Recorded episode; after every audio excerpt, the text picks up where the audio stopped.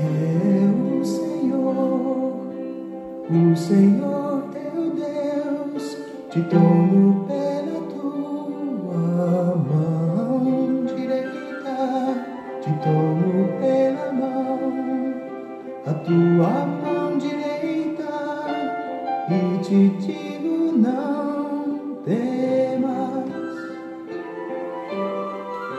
não temas, eu sou contigo.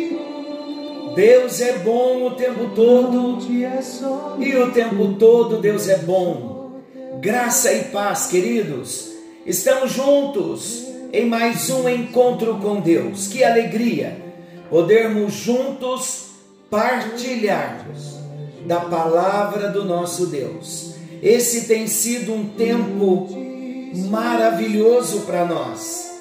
Esse encontro com Deus na minha vida tem sido um divisor de águas.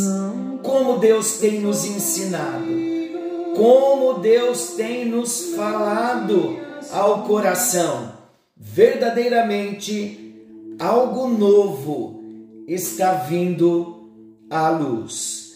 Queridos, nós estamos numa série maravilhosa, conhecendo Jesus no Evangelho de Marcos. E a nossa proposta é passar por todos os capítulos do Evangelho de Marcos. E nós já estamos, iniciamos esses dias, já estamos no capítulo 3, versículo 27 hoje. Um novo tema: o poder para libertar os cativos. Evangelho de Marcos, capítulo 3, versículo 27. Ouça o versículo.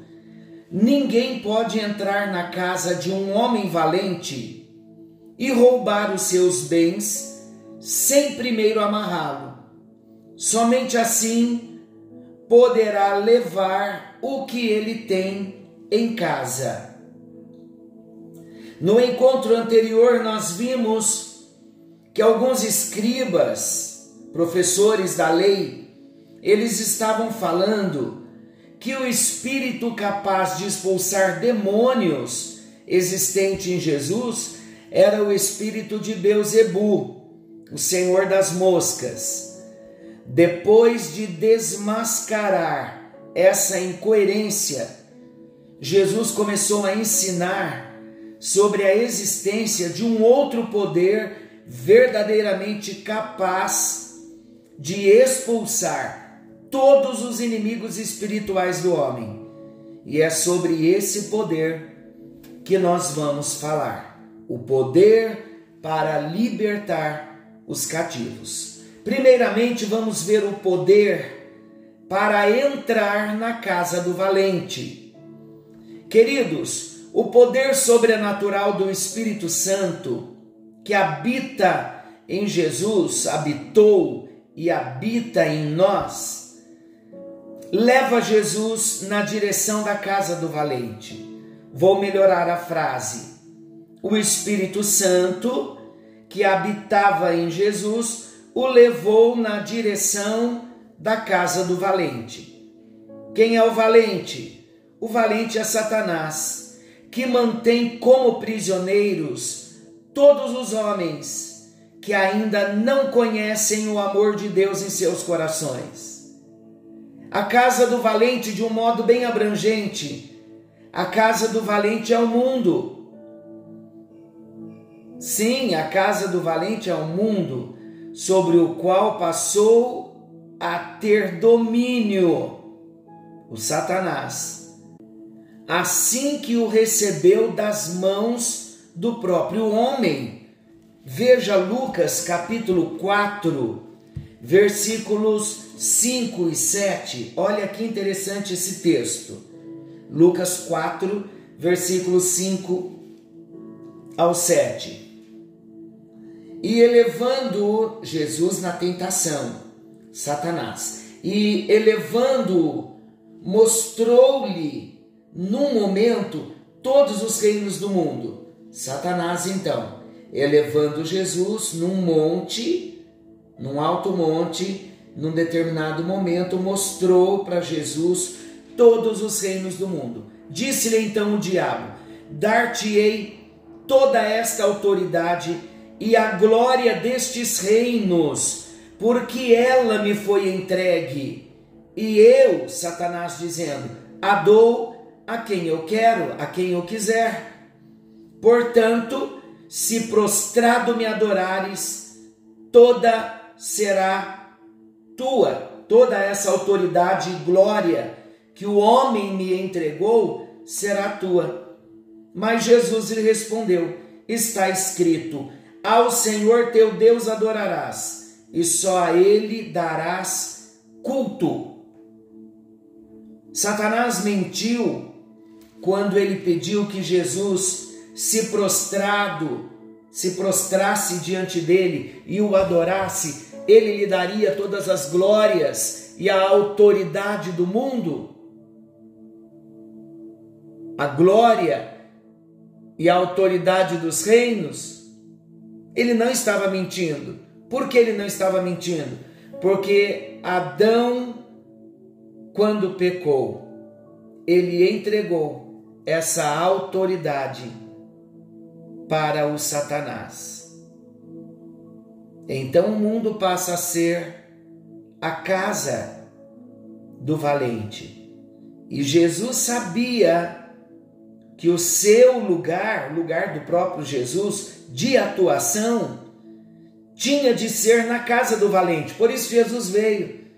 Jesus veio à terra, ao mundo, até a casa do valente, ou seja, no mundo onde estavam os seus bens preciosos que ele tinha de reconquistar. Que bens preciosos eram esses? Vidas preciosas. Na oração que Jesus fez pelos seus discípulos, em João 17, no versículo 15, Jesus diz assim: Não peço que os tires do mundo, mas que os guardes do diabo. Jesus deixou claro que a casa do valente seria o mesmo campo de batalha para o cristão de hoje. Mas como Jesus tinha vencido, assim seria também com todos os que crescem no seu nome, os que crescem no seu poder. O poder para entrar na casa do valente, o poder sobrenatural do Espírito Santo. Agora, em segundo lugar, o poder para amarrar o valente. Jesus então teve poder pelo ventre de Maria, nasceu como homem. Quando Jesus nasce aqui na casa do valente, então o Salvador chega. Agora, o poder para amarrar o valente, lembrando que o valente é o Satanás.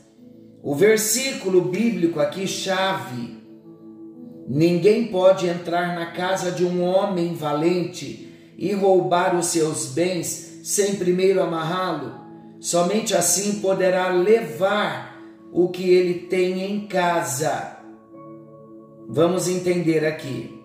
Esse versículo quer dizer que não adianta apenas estar na casa do valente.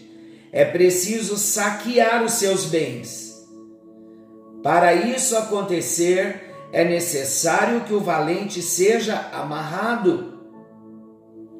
O Espírito Santo que estava em Jesus era o único que podia derrotar os demônios atormentadores de vidas. Ele era o próprio dedo de Deus que fez algo que os magos do Egito não conseguiram fazer, lá em Êxodo 8.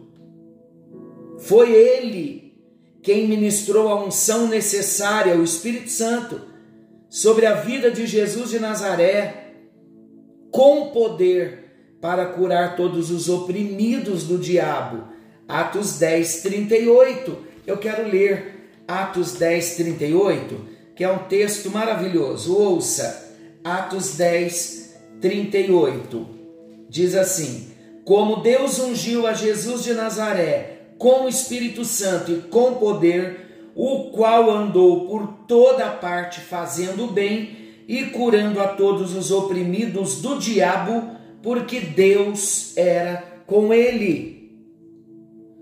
Agora então, Jesus na casa do valente, ele tem o poder de amarrar o valente.